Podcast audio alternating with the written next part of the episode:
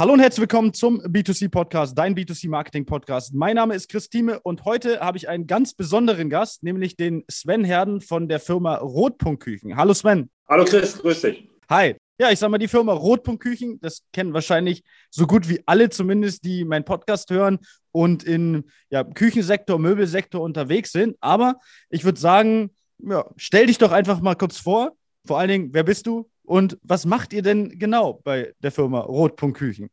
Ja, mache ich gerne. Danke, Chris. Ja, mein Name, wie gesagt, ist Sven Herden. Ich bin äh, Geschäftsführer im Hause Rotpunkt Küchen ähm, für die Bereiche Marketing und Vertrieb. Bin jetzt bei der Firma Rotpunkt Küchen im äh, vierten Jahr tätig. Und naja, wie es der Name sagt, und das ist auch keine große Überraschung, wir bauen Küchen. Wir sind äh, klassischer mittelständischer Küchenmöbelhersteller. Nur, naja, Thema Küchenbau klingt jetzt vielleicht ganz simpel, aber wir gehen ja viel weiter darüber hinaus. Das heißt, was haben wir gemacht? Wir haben unser Unternehmen, unser Produkt, unsere Fertigung so aufgestellt, dass wir auf die Bedürfnisse jedes einzelnen Kunden eingehen können. Das heißt, äh, wir fertigen nicht einfach ein Standardprodukt, wo wir sagen, es gibt äh, die und die Möglichkeiten, das war's. Nein, wir können im Grunde fast jeden Kundenwunsch individuell umsetzen. Das heißt, bei euch gibt es nichts von der Stange, so wie man so schön sagt. Bei uns gibt nichts von der Stange, aber auch als ähm, äh, Industrieunternehmen müssen wir natürlich irgendwo in Standardisierung arbeiten. Aber die Standardisierung haben wir ähm, so weit gefasst, dass man sagen kann, den Standard individualisieren wir so zu einem Produkt, dass es genau auf den Kunden passt. Ja, perfekt. Dann äh, lass uns doch mal beim Produkt gleich bleiben. Ja, sehr gerne. Lass, la, lass, uns da mal vielleicht so ein Stück weit in die Geschichte reingehen. Mhm. Wo kommt Rotpunktküchen her? Wie, wie ist das Ganze überhaupt entstanden? Ja. Und vor ja. allen Dingen, abgesehen davon, dass ihr nicht diese, sag mal, großen Standardisierung habt, was zeichnet deiner Meinung nach eine Rotpunktküche aus? Mhm. Ja, sehr gerne. Also Rotpunktküchen gibt es schon ziemlich lange. Länger als wir beide zusammen alt sind. Ne? Also über, über 90 Jahre. Und äh, Firmensitz war und ist in Bünde in, äh, in Nordrhein-Westfalen, also äh, in, in, Ostwestfalen, wo wir die Hochburg der, der deutschen Küchenmöbelindustrie haben. Wo äh, eigentlich fast alle sitzen, ja. Da sind fast alle aus dem Zulieferbereich mit allen, allen Vorteilen. Ne? Ähm, die sich daraus ergeben. Rotpunktküchen ist wie damals auch heute ein, ein Familien-, ein inhabergeführtes Unternehmen, was Rotpunkt auszeichnet und interessant macht. Wenn man so ein bisschen in die, die, die Geschichte äh, zurückgeht, ist die Transformation des Unternehmens. Also das heißt, dass man sich immer den, den Marktgegebenheiten angepasst hat. Das heißt, Rotpunktküchen vor über 90 Jahren hat keine Küchen hergestellt. Rotpunktküchen, womit hat sich Rotpunktküchen beschäftigt? Mit der Herstellung von, von Spielzeug der, der Grundstoff war schon Holz an der Stelle, aber das hatte überhaupt nichts mit Küchen zu tun. Dann, und jetzt gehen wir ein bisschen in die, in die Bünder Geschichte. Bünde vor vielen, vielen Jahren war mal ähm, fast die, naja, die Welthauptstadt der äh, Tabakindustrie, der Zigarrenindustrie mit großen Unternehmen im Bereich Zigaretten, Zigarren, Tabak. Und als logische Konsequenz, was haben ähm, Hersteller, Tischlereien, Schreinereien hier in der Region gemacht? Die haben die, die, die Verpackung, die, die, die Boxen für die Zigarren gebaut. Und genauso auch bei uns, bei Rotpunktküchen. Das heißt, man ist angefangen, hat diese, diese, diese schönen, äh, feinen, sehr wertigen Schächtelchen für die, ähm, ähm, für die Zigarren gebaut. Und so hat sich dieses Unternehmen entwickelt. Ne? Also aus einer Schreinerei heraus. Und Thematik Küche. Und jetzt mal, um das ein bisschen mit Jahreszahlen zu betiteln hat sich erst in den 50er Jahren entwickelt. Also in den 50er Jahren, Mitte der 50er müsste das gewesen sein, gab es dann das erste sogenannte Küchenbuffet. Ne? Also Einbauküchen in dem Sinne äh, haben sich ja erst, erst später, 10, 15 Jahre später entwickelt im Markt. Aber ein klassisches äh, Küchenbuffet, so wie man es heute noch kennt, in einer, in einer sehr wertigen Aufmachung, in einer kleinen Arbeitsplatte, aufgesetzten Schränken, etwas Glas, vielleicht schön noch eine Gardine dahinter. Ähm, das waren so die Küchenbuffets, die man hatten. Und da, da ist, äh, ist Rotpunkt hergekommen und hat das erste Mal im, im, im Grunde die Küchenluft ähm, geschnuppert, sich dann über, über die Jahre, und wir springen jetzt gerade, ne, über 40, 50 Jahre mal einmal gerade hinweg,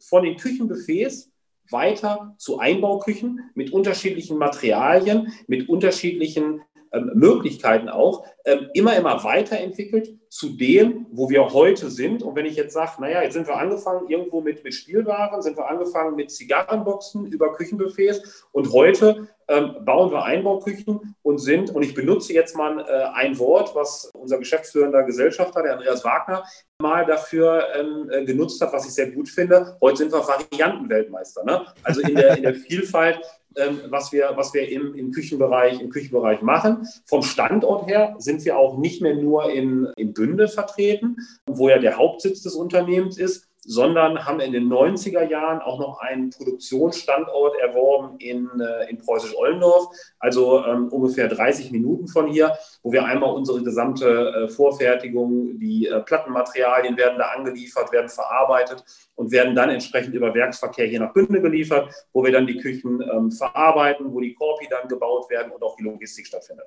Ja, krass. Also ihr habt quasi mit ganz kleinen Holzschachteln angefangen, so kann man es ja einfach sagen. Genau. Und jetzt habt ihr ganz große Holzschachteln, nämlich Schränke. Ja?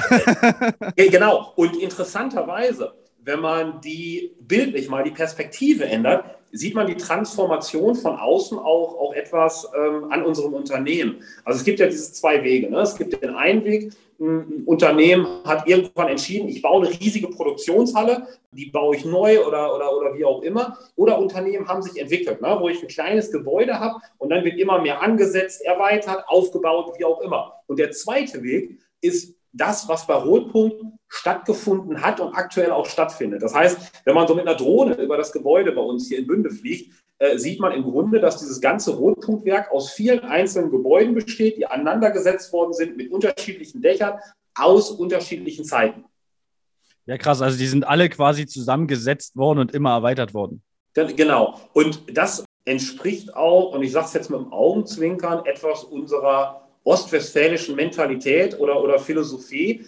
Wir machen, wenn es um solche Dinge geht, wenig verrückte Sachen. Also bei uns geht es auch um Solidität und ich, Kontinuität, was gerade, glaube ich, in den aktuellen Zeiten sehr wichtig ist. Das heißt, die verrückten Sachen machen wir eher nicht, sondern wir wollen Stabilität schaffen. Dadurch, was wir machen, wenn wir investieren, dann können wir investieren, dann ist das auch sicher für uns, weil das gibt uns als Unternehmen, unseren Mitarbeitern, naja, und auch allen unseren Partnern, ne, also Kunden wie Lieferanten, ja auch die, ähm, auch die Sicherheit, dass wir mit ganz großer Wahrscheinlichkeit auch morgen noch da sein werden. Ja, okay. Kommen wir mal zur zweiten Frage, die ich mir ja. so notiert habe. Wenn ich so mit Kunden spreche von mir, ja, mit Partnern, dann kommt immer eins im Zusammenhang mit Rotpunktküchen. Das ist das Thema Nachhaltigkeit.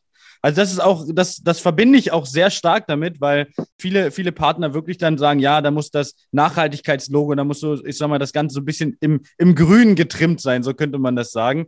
Und ja, ihr setzt ja als Unternehmen wahnsinnig auf Nachhaltigkeit. Kannst du uns da einen Einblick geben, wie das entstanden ist und, und wie da eure Entwicklung vielleicht auch ist?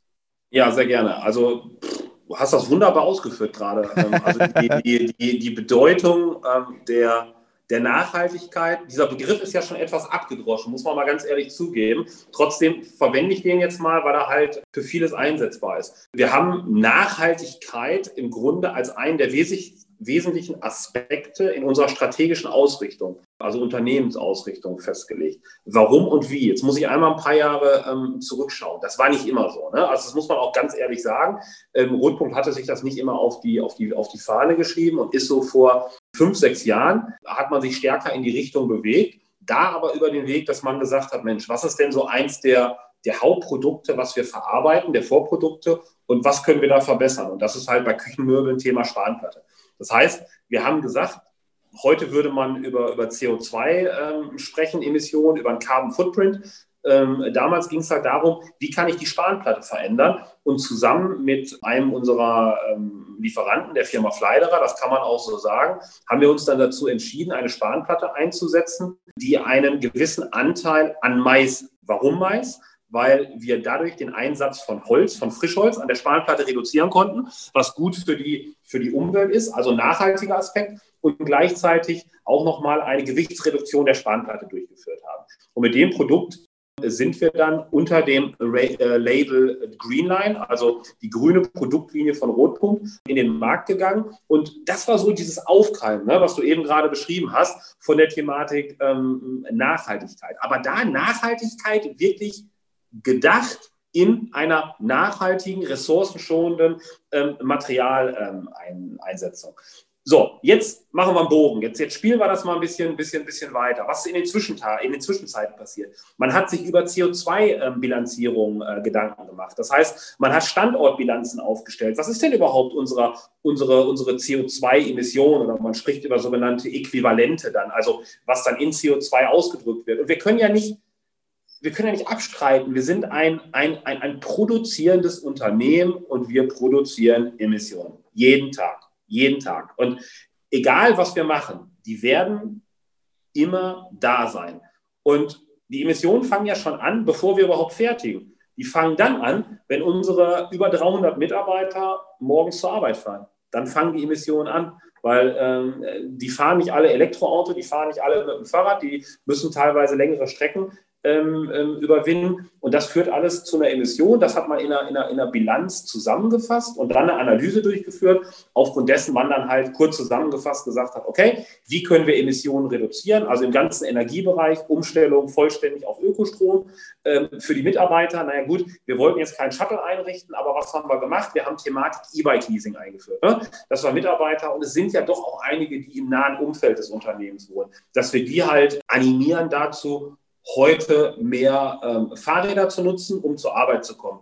Also auch da nochmal was zu machen. Und ähm, natürlich, dass wir gesagt haben, wie können wir auch eine ressourcenschonendere Fertigung haben. Das heißt, eben habe ich über Spanplatte gesprochen. Es geht über, über Zuschnittsoptimierung, dass wir wenig Abfall haben, dass wir wenig Energie einsetzen, dass wir ähm, auch, ich sage mal, ähm, von unserer Produktion Abfälle, also ich rede jetzt gerade über Spanplatten, wiederverwenden für die ähm, Beheizung des Unternehmens. Ne? Also dass wir halt da eine, eine, Unabhängigkeit von Gas gewonnen haben. Alles wichtige Aspekte und am Ende des Tages reden wir trotzdem dann immer noch über einen Restbetrag, den auch wir äh, kompensieren. Wir arbeiten da heute mit einem Partner, einer Firma MyClimate zusammen.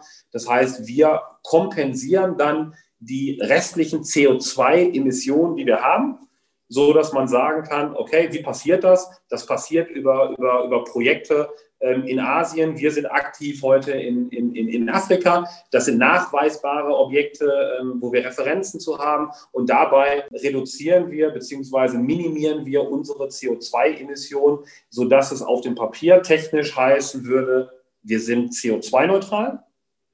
In der heutigen Kommunikation verwenden wir aber diesen Begriff nicht, weil wir der Ansicht sind, es ist eine Rechnung, es ist eine Rechnung, es ist aber es ist nicht ganz die Wahrheit. Und wenn wir ehrlich sind und offen damit umgehen, sagen wir, wir sind CO2-freundlich. Ne? Das heißt, wir haben eine CO2-freundliche ähm, Produktion oder klimafreundlich. Das äh, Begriffspaar benutzen wir. Was wollen wir machen? So wenig Emissionen wie möglich, aber wir wollen auch nicht den Anschein erwecken, dass wir ganz auf, auf CO2-Emissionen verzichten können. Und mhm. dieses Thema ist ist wie eine Reise. Ne? Also das ist nicht, dass wir auf einmal heute angekommen sind, sondern wir haben uns auf die Reise begeben. Ich habe eben über die Spanplatte gesprochen.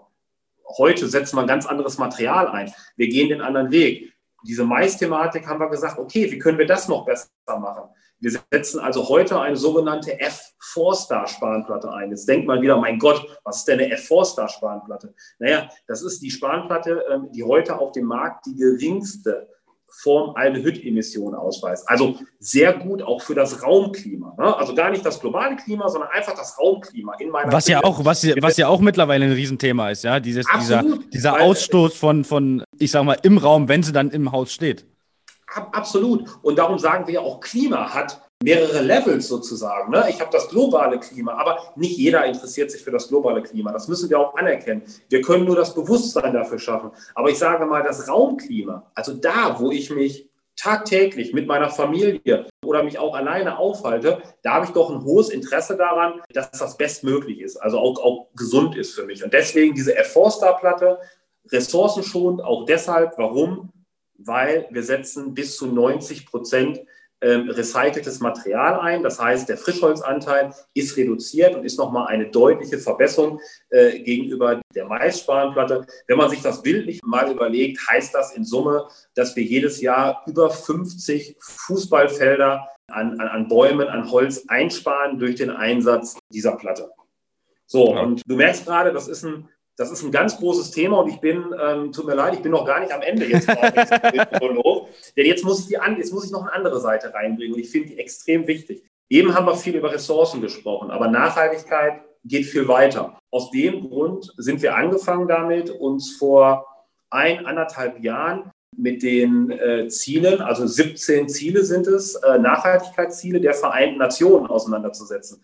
Da gibt es eine Agenda 2030 zu und da geht es gar nicht immer nur um Ressourcen schon. Da geht es um, äh, um Equal Pay, ne? da geht es um, um Gleichbehandlung, da geht es um, um, um, um Arbeitsbedingungen. Natürlich geht es da auch um Ressourcenschonung von, von, von Energie, es geht um, um, um Wasserqualität. Das heißt, das ganze Thema ist, ist viel ist viel weiter, ist viel, greift auch viel, viel tiefer, als nur zu sagen, ich verbrauche weniger Holz, ich verbrauche weniger Spanplatte, ich setze weniger Chemie ein. Das geht ganz in einen ganz anderen Bereich. Und ich mache mal ein konkretes Beispiel an der Stelle. Es geht um Arbeitsbedingungen von Mitarbeitern. Und was machen wir an der Stelle? Ähm, wir haben in der Möbelindustrie bei uns heute im produzierenden Gewerbe äh, natürlich Hochtechnologie, die wir einsetzen in der Fertigung, aber wir haben dabei auch Bereiche, die immer noch extrem schwere Arbeit sind. Das muss man ganz klar sagen. Ähm, und die, ähm, unsere Mitarbeiter an der Stelle, wie an anderen auch, müssen da Höchstleistungen jeden Tag bringen. Und man muss sich einfach jetzt mal als Beispiel unsere Verladung nehmen. Wenn man sich einfach mal die Küchen nimmt und wir produzieren am Tag zwischen 100 und 150 Küchen. Diese 150 Küchen, die ja produziert werden, müssen ja durchs Unternehmen bewegt werden. Gut, da haben wir noch entsprechend die Fließbänder, aber die müssen auch verladen werden auf dem LKW. Und wenn man sich jetzt mal die großen Schränke, seien die 1,20 Meter breit, 2,30 Meter hoch, wie auch immer, überlegt, da müssen diese Schränke auf den LKW verladen werden und auch entsprechend befestigt. Ladungssicherung, dass die, dass die Möbel äh, in, in Top-Zustand beim Kunden ankommen. Und das passiert durch menschliche Arbeit. Das passiert durch menschliche Kraft. Das heißt, unsere Mitarbeiter an der Stelle haben eine sehr hohe körperliche Belastung. Was haben wir gemacht? in Bezug auf Nachhaltigkeit. Wir bieten an der Stelle sogenannte ähm, Exoskelette an. Exoskelette heißt, wie so eine kleine Rüstung, wie so ein Panzer muss man sich das vorstellen und ähm, funktionieren äh, mechanisch, also nicht äh, elektrisch an der Stelle. Und was bedeutet das für den einzelnen Mitarbeiter? Durch die Unterstützung, durch diese Exoskelette, muss er im Grunde 50 Prozent weniger Kraft aufbringen, um die gleiche Tätigkeit auszuführen. Das heißt, Schränke hochheben. Und wenn man sich das überlegt, dann ist das extrem nachhaltig. Vielleicht in unserer Denke ja. ein anderes nachhaltig, aber es geht darum, als Unternehmen sichern wir uns die Arbeitsleistung des Mitarbeiters, weil weniger Ausfälle sind. Wir kümmern uns um den Mitarbeiter, weil er weniger Beschwerden hat und auch eine einfachere Tätigkeit. Und langfristig sorgt es doch dafür, dass wir nachhaltiger mit allen Ressourcen, die wir haben, wirtschaften. Ja, ja. Das sind ja die Mitarbeiter sind ja dann dementsprechend auch Ressourcen. Also ist, ist das ja auch eine Art von Ressourcenschonung, die ja. man als Unternehmen dann irgendwo, ich sage mal, so ein Stück weit mit einbringt. Also sehr, wirklich sehr interessanter Einblick, ja, gerade auch jetzt nochmal im letzten Part mit diesen, mit diesen Exoskeletten. Das habe ich jetzt so auch noch nicht gesehen. Äh, muss ich mir, muss ich mir auf jeden Fall nachher mal anschauen, wie das Ganze dann, dann aussieht. Genau, sehr gerne. Auf unserer Webseite ist ein wunderbares Video dazu, was einfach nochmal erklärt, wie das funktioniert, weil das hört sich sehr futuristisch an. Wenn man sich das Ganze mal anschaut, sieht es das auch aus, aber entscheidend ist ja den Zweck, den es erfüllt. Und, und, und, und der ist genial. Klingt so ein bisschen wie äh, bei Terminator. ja, so, so, so, so, so ein bisschen, nur dass wir da etwas mehr lebensbejahend sind. ja, sehr schön, sehr schön. Dann habe ich einfach mal eine, eine, eine, andere Frage. Gehen wir mal weg vom Thema Küchen. Gerade das Thema Hauswirtschaftsraum wird ja immer wichtiger. Das habe ich bei euch auf der Webseite auch gesehen, dass es auch ein Riesenthema ist. Das ist ja nicht nur bei euch, das ist ja im Prinzip so ein äh, herstellerübergreifendes Thema mittlerweile, der Hauswirtschaftsraum. Wie ist das Thema für dich generell? Ähm, und äh, wird das für die Kunden immer interessanter oder woher kam auch die Entwicklung? Weil es hat ja auch nicht jeder so ein Hauswirtschaftsraum, aber es wird halt auch immer mehr gebaut, auch teilweise hinter die Küchen und so, wie ich das mitbekommen habe. Deswegen äh, kannst du mir da mal einen Einblick geben oder uns generell mal einen Einblick geben, wie das so entstanden ist, das Thema ja. Hauswirtschaftsraum? Ja, also, also sehr, sehr, sehr, sehr gerne, Chris. Ich starte das mal mit einem Statement und daraus ähm, äh, leite ich das ab. Wir haben mal gesagt bei uns bei Rotpunkt, eigentlich sind unsere Küchen, nee, nicht nur eigentlich, die sind viel zu schön, viel zu gut und viel zu schade, in Anführungsstrichen, dass ich die Möbel dafür nur in der Küche nutze. Einfach aufgrund der Qualität des Designs ja. und den ganzen Eigenschaften. Das war mal der Ur, das war mal der Urgedanke. So. Jetzt, warum Hauswirtschaftsraum? Du hast das vollkommen richtig beschrieben. Hat eine hohe Relevanz. Wir sehen das auch heute von unseren, von unseren Kunden, also den Händlern, dass der Bedarf danach, danach steigt, weil es geht immer noch ums Wirtschaften. Das heißt, wir haben einen gewissen Bezug zur Küche. Und wir sehen ja heute auch Küchen. Und bei mir, äh, bei meiner privaten Küche, ist das nichts anderes, wo man auch äh, Funktionen aus der Küche genommen hat und die hat man vielleicht in den Hauswirtschaftsraum bewegt. Also, also Thematik ähm, Gefrierschrank steht nicht mehr in der Küche, steht im Hauswirtschaftsraum. Und auf einmal wird aus diesen zwei getrennten Bereichen wird doch eine Einheit. No? Ne? Ich glaube, so. ein ganz gutes Beispiel ist ja auch die äh, Waschmaschine. Also wie viele kenne ich von früher, ja. die alle die Waschmaschine in der, in, in, in der Küche mit drin hatten. Das ist ja jetzt auch nicht mehr gang und gäbe. Jetzt steht sie entweder im Bad, in einem Extraraum oder halt wirklich in diesem Hauswirtschaftsraum. Genau. Und, und, und wir haben doch festgestellt, dass Konsumenten, Interessenten, die, die, die bei unseren Händlern sind bezüglich einer Küche, dass die auch den Wunsch haben, kann ich die Farbe, die ich mir ausgesucht habe, sei es jetzt, was momentan nach wie vor im Trend ist, ein Schwarz oder ein Anthrazitgrau oder wie auch immer, kann ich diese Farbe, dieses Dekor, diese Art, möchte ich gerne in, in, in mehreren Bereichen meines Hauses, meiner Wohnung spielen. Und dann macht es doch extrem viel Sinn zu sagen, ja, das können wir machen. Es kann ja eine, eine andere Art der, der Oberfläche sein. Ich kann in der Küche ähm, einen Schichtstoff haben, einen Lack und vielleicht im Hauswirtschaftsraum sage ich, okay, ich schaue ein bisschen aufs Budget. Es muss ja nicht diese Art der Oberfläche sein, aber ich gehe auf einen, ich gehe auf einen Melamin, aber ich habe immer noch die Farbgleichheit. Und, und wir finden, genau da ist die Brücke. Und jetzt aus einer anderen Betrachtungsweise heraus, und, und, und ich finde, da macht das sehr viel Sinn, auch aus der Händlersicht zu sagen, es gibt dann noch die Möglichkeit, den, den, den Auftragswert, den unser Händler mit seinen Kunden hat, durch solche Produkte, solche Räume zu erhöhen. Und ähm, die britischen ähm, Kollegen haben da ähm, einen wunderbaren Ausdruck für, der, der das alles zusammenfasst und es auch alles aussagt. Das ist äh, dieses One-Stop-Shop. Das heißt, ich kann mit einem Stop bei dem Händler ganz viel erledigen, weil ich ganz viel shoppen, einkaufen kann. Wir, wir, wir reden ja auch gar nicht nur über, über Hauswirtschaftsräume, ne? wir reden über Garderoben, wir reden über, über, über, über Ankleidezimmer, wobei das ist jetzt schon ein Ausblick mehr auf den Herbst, was wir da planen.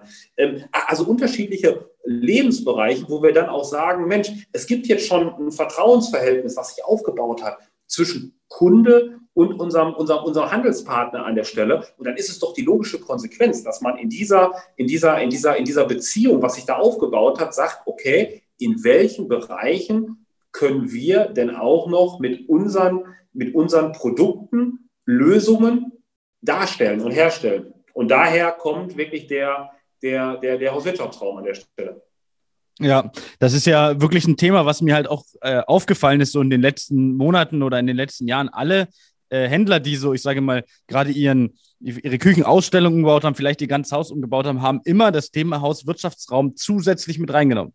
Ja. Also auch alle, die, die bei uns, äh, ich sage mal, Partner geworden sind, so kurz nachdem sie eröffnet haben, vielleicht in der Corona-Zeit, vor der Corona-Zeit, haben alle das Thema Hauswirtschaftsraum auch mit drin. Ja, und das, wir haben ja sogar Händler, die haben mittlerweile mit Küchenmöbeln komplette Wohnungen eingerichtet. Also da ist ja wirklich Unmengen äh, möglich. Und vielen Dank, dass du uns hier schon mal einen Ausblick für den, für den Herbst gegeben hast. Gerne. Mehr werde ich dazu jetzt aber noch nicht sagen, aber wenn man das einfach gedanklich weiterspielt, glaube ich, erkennt man schon, wo man dann hinkommt. Thema Materialität oder auch Thematik Ausstattung. Ne? Also äh, wenn man sich jetzt einfach mal vorstellt, ähm, Ankleidebereiche ausgestattet mit den ganzen Beleuchtungsmöglichkeiten, die wir haben, dass man da ganz, ganz tolle Dinge raus machen kann. Aber wir müssen es zeigen. Es ist unsere Aufgabe, unseren Handelspartnern, den Küchenstudios, den Tischlereien, auch Lösungen anzubieten, die dann wiederum die Möglichkeit haben, es ihren Kunden zu zeigen. Weil, ja. weil, weil zeigen wir es nicht, ich sage mal jetzt gemeinsam, ne? also da sind ja unsere Händler wie wir in einem Boot, dann weiß ich nicht, ob jeder Endkunde, der in ein Küchenstudio kommt, sagt, haben Sie auch Hauswirtschaftsräume? Ich glaube nicht. Ich glaube, der Weg muss andersrum ja. sein. Ja, ja, das ist äh, ganz witzig. Wir hatten gestern, hatte ich ein, zwei Mal sogar das Gespräch, äh, weil, weil wir da auch so ein bisschen so strategisch ein bisschen das Ganze durchgesprochen haben. Ich habe da auch schon mit einigen Verbänden äh, und Verbandsmitarbeitern gesprochen und ähm, da ging es auch darum, dass ja der Trend von diesen, ich sage mal, Möbelhäusern als solches weggeht, auch von den kleinen Möbelhäusern hinzu, ähm, ich habe ich hab Händler, die haben ihr komplettes Möbelhaus, also kleinere Möbelhäuser in komplette Küchenstudios umgebaut. Ja, das heißt, man kriegt ja heute so ein Möbelhaus, es öffnet ja heute keiner mehr ein Möbelhaus.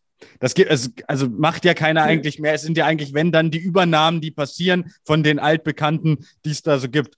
Das heißt, wir, wir haben ja im Prinzip die Entwicklung hin, dass es entweder die großen Möbelhäuser gibt oder die kleineren Küchenstudios, die dann zusätzlich aber auch, äh, das ist ja dann auch euer Thema, äh, andere Räume mit abdecken. Das heißt, die so eher das Küchenstudio Plus sind.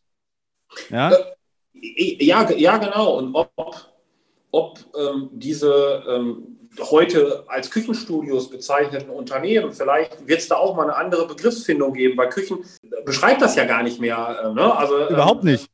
Es ist, ja, es ist ja, wir reden über Design, wir reden über Innenarchitektur, wir reden über Ausstattung, also ganzheitliche Konzepte. Das ist ja, ja. viel mehr, was die heute machen, aber, und das ist auch wieder irgendwo schön, Ausgangspunkt des Gespräches, dann auch Händler, Kunde, ist oftmals die Küche. Ja, ich glaube, das, das, das ist auch der Ausgangspunkt und der wird es auch, auch bleiben dann dementsprechend. Nur wird sich das Ganze halt so verschieben, dass die, dass die kleinen Händler dann halt solche Dinge auch mit abdecken und deswegen machen die in die Ausstellung ja mittlerweile wirklich äh, die Hauswirtschaftsräume rein, die, die Wohnzimmer teilweise. Ja, ein Partner von mir, mit dem ich schon sehr lange zusammenarbeite, der hat eine komplette Wohnung sich in seine Ausstellung gebaut, wo dann eine Wohnung mit Küchenmöbeln nachgestellt ist. Das ist schon, das ist schon eine echt, äh, eine echt coole Entwicklung, ja, die da entsteht. Ähm, ja, also kann ich auch nur unterstreichen und jetzt will ich das auch gar nicht noch, noch, noch, noch lange ausführen, aber geht ja auch in die Richtung, dass man auch ganz klar sagt, wir müssen doch weggehen von dem Weg und jetzt bin ich wieder bei Nachhaltigkeit. Es kann doch nicht zielführend sein, in Ausstellungen 30, 40, 50, 60 oder mehr ähm, Musterküchen ähm, zu haben. Es ist nicht nachhaltig. Und die Frage ist auch, was hat denn der Kunde, der dieses ähm, das Küchenstudio ist dann ja schon bei der Größe schon mehr, den Fachmarkt äh, betritt, sondern es geht doch viel mehr darum, individuelle Lösungen zu zeigen, Ideen zu präsentieren und nicht äh, 20 weiße Küchen. Ja, ja klar. Ja, also es geht ja wirklich bloß um die Vielfalt. Aber die Vielfalt ist mittlerweile aber nun mal auch riesig. Das muss man halt beim Thema Küchen halt auch sagen. Ne? Also das ist halt super in die. Aber springen spring, springen wir mal aufs, aufs nächste Thema. Ja, aktuell äh, ist ja, ich sag mal, eins der wichtigsten Themen auch so im, äh, in, in, der Branche oder generell, ich sag mal, weltweit, das Thema Bereitstellung beziehungsweise Lieferzeiten der Produkte. Wie sieht's da bei euch denn aus? Also vorsichtig optimistisch kann ich sagen, ist unsere Sichtweise der Dinge. Also natürlich, äh, Lieferzeiten sind, ähm, sind in den vergangenen Monaten sehr, sehr lang gewesen, also ähm, teilweise ja deutlich über zehn Wochen. Das normalisiert sich momentan wieder in einem gewissen Bereich. Ich muss aber dazu ähm, sagen, dass die, die erhöhten Lieferzeiten bei uns oftmals oder in den meisten Fällen eine Auswirkung der hohen Aufträge, der, der, der Anzahl an Bestellungen bei uns waren und der Aufträge, die wir hatten und weniger materialbedingt waren. Also klar, wir haben auch einzelne Materialien gehabt, die, die durchaus mal, mal kritisch waren, aber und ich glaube, das gilt für uns wie auch unsere ähm, ähm, Kollegen aus der Industrie. Ähm, was haben wir verändert? Wir arbeiten heute mit einer deutlich größeren Lagerhaltung. Das heißt, wir haben, wir haben Kapazitäten, Läger geschaffen, um, um, um Materialien weiter zu bevorraten, haben heute ganz andere Lagerbestände, als wir ähm, vor der ähm, Corona-Pandemie hatten. Ähm, wir sind ja gerade dabei, das Unternehmen zu erweitern. Auch da sprechen wir wieder über, über neue Lagerkapazitäten, um damit umzugehen. Und ich würde heute mal behaupten und zu sagen, wir haben mit einem ganz, ganz großen prozentualen Anteil heute sämtliche Versorgungsherausforderungen im Griff. Und unsere Händler haben aber gerade was die Thematik der Elektrogeräte angeht, aus meiner Sicht größere Herausforderungen, die wir ja an der Stelle auch nicht leider nicht lösen können als ja. wir es heute in der, in, der, in der Materialbeschaffung, Versorgung bei uns haben, die man als, als stabil bezeichnen äh, kann. Und ja, da, daran anschließend kann ich halt nur den, den, den, den Wunsch auch, auch äußern, dass hoffentlich auch bald die Preisentwicklung eine gewisse Stabilität erreichen wird. Ja, ihr seid ja äh, an der Quelle, ihr seht ja sofort, ich sag mal wahrscheinlich tagtäglich so ein bisschen wie die Börse, dass man sieht, heute ist der Holzpreis so, morgen oder vielleicht sogar am selben Tag ist der Holzpreis so. Vielleicht so ein bisschen ähnlich verglichen mit dem, mit dem Tankpreis aktuell. Das ist so, wenngleich man alle Entwicklungen auch nicht immer nicht immer ganz abschätzen kann. Und auch wir haben natürlich über die letzten, über die letzten Monate äh, Preisanpassungen vornehmen müssen. Und wir haben das immer nach einer Devise gemacht. Ne? Wir haben immer gesagt, so viel wie nötig aber niemals so viel wie möglich. Also was ich damit zum Ausdruck bringen will, wir haben das weitergegeben, was wir an, an, an Preiserhöhungen von unseren Lieferanten bekommen haben, äh, so wir das äh, halbwegs darüber ausgleichen konnten, komplett. Wir sehen aber nicht die aktuelle Lage als Möglichkeit, um noch höhere ähm, Preise ähm, durchzusetzen, weil wir müssen ja auch die Kundenbeziehung im Blick behalten. Ne? Und es geht ja gerade, äh, gerade im Küchenmöbelbereich, das geht ja nicht darum, ob wir jetzt morgen noch zwei, drei Küchenaufträge mehr, mehr kriegen, sondern wir wollen ja langfristige Beziehungen zu unseren Händlern aufbauen. Und äh, naja, das geschieht halt nur mal auf Basis des Vertrauens. Und wenn wir jetzt ankommen und irgendwelche Mondpreise verlangen, glaube ich, dann wäre das mehr als vertrauensschädigend. Ja, definitiv. Also dadurch, dass ja, ich sag mal, alles teurer wird, ja, es ist ja nicht nur, ist ja nicht nur die Küche, es ist ja im Prinzip in jeder, in jedem Lebensbereich, in, äh, in selbst wenn ich im Supermarkt bin, äh, wird ja alles teurer. Und dadurch sind die Leute da auch nicht so geschockt. Und am Ende muss man halt sich auch immer wieder eingestehen, Küche ist halt noch für den, für den Endkunden so ein unsicheres Thema, gerade was Preis ist. Ja. Eine Küche hat halt eine, eine Range von äh, X bis Y und oben ist aber das Y ist Y plus plus plus. Ja, also da gibt es eigentlich keine Grenze dann dementsprechend gesetzt. Ähm, genau, das ist so. Und ähm, auch wenn wir jetzt ja hier äh, Küchenmöbelhersteller sind, bei einer Küche, und das darf man nie vergessen, ähm, wenn eine Küche geplant wird, wenn Ideen entwickelt werden, da steckt ja auch unglaublich vieler kreativer Input, unserer, unserer Händler drin. Und das hat ja auch einen Wert. Also ich sage immer ja. so, wenn ich einen Architekten beauftrage, äh, ein Haus zu planen, ist, ist jedem vollkommen klar, dafür gibt es eine Vergütung, da gibt es sogar eine Verordnung für, was das Ganze kostet. Und mich würde es freuen, wenn wir langfristig auch ähm, irgendwie ein Verständnis in unserer Industrie, in unserer Branche entwickeln, dass auch die, die Planung einer, einer, einer Küche, die ja hochkomplex ist, das ist ja eine Leistung, das ist eine Dienstleistung und die hat und sollte auch einen Wert haben. Ja, wir haben das ja super häufig, das Gespräch auch gerade mit, mit, mit Unternehmen, die nicht so aus der Branche kommen, auch mit, mit Geschäftspartnern von mir, die dann äh, diesen Aspekt des Küchenverkäufers, dass wie dieser Job eigentlich ist und dass dieser Job nicht einfach mal in ein, zwei Monaten ausgebildet ist, dass man denen das auch nahebringen muss und sagt, hey, das ist die haben äh, in den Studios meistens nicht einen, sondern drei, vier, fünf Hersteller. Und dann geht es da auch nicht um 100 Artikel vom, vom äh, jeweiligen Unternehmen, sondern da geht es ja in die, in die 500, tausende Artikel. Und dann ist man da mal schnell bei einem Wahnwissen von 4.000, 5.000 Artikeln, die man so zumindest im Hinterkopf wissen muss, das gibt es bei denen, frontentechnisch bei denen. Ja, also das ist schon, das ist schon riesig komplex, was man da als, als Küchenplaner auch äh, leisten muss. Ja, auch äh, vom, von dem, was man im Kopf haben muss das verstehen ja viele dann auch nicht, weil sie den, weil denken, ja, die setzen sich jetzt an den Computer und dann tippeln die da was zusammen. Ja, es ist für viele halt auch, gerade für den Endkunden, auch schwierig zu sehen, dass da halt wirklich man nicht einfach da drei Schränke zusammenstellt und am Ende steht das Ding. Ja. ja. Vollkommen korrekt, Chris. Vollkommen ja, das ist so eigentlich der, ich sag mal, der Haupt, der Hauptpunkt, warum auch dieser, dieser Beruf so komplex ist und die Ausbildung halt auch einfach länger dauert als eine ganz normale Verkäuferausbildung. Das war der erste Teil vom Interview mit Sven Herden von Rotpunktküchen. Wenn du sagst, das Thema Rotpunktküchen ist etwas, was dich interessiert, dann findest du natürlich alle Links unten in den Show Notes. Wenn du sagst, du möchtest vielleicht zu uns als Unternehmen Kontakt aufnehmen und möchtest vielleicht eine kostenlose Beratung in Anspruch nehmen, dann findest du natürlich auch den Link zu unserer Webseite www.christin.de. Unten in den Show Notes, da kannst du dein kostenloses Infogespräch buchen. Und ja, im zweiten Teil sprechen wir mit Sven Herden über den allgemeinen Markt, und vor allen Dingen so über das Thema Marketing und wie das bei denen intern dann aufgestellt ist und ähm, ja, wie die Entwicklung in den letzten Jahren waren. Also, ich freue mich, wenn du auch beim nächsten Mal wieder einschaltest. Bedanke mich fürs Zuhören und wünsche bis dahin alles Gute und ciao, ciao. Das war eine weitere Folge des B2C Marketing Podcasts mit Chris Thieme. Wenn du weitere Fragen zu den Themen Marketing oder Recruiting hast, kannst du jederzeit dein kostenloses Infogespräch auf www.timeconsulting.de buchen. Alle Links zu unseren Social-Media-Kanälen sowie zu unserer Website findest du natürlich auch in den Show Notes. Wir freuen uns, wenn du auch beim nächsten Mal wieder einschaltest und wenn du uns, wenn dir der Podcast gefallen hat, eine Bewertung dalässt. Bis zum nächsten Mal.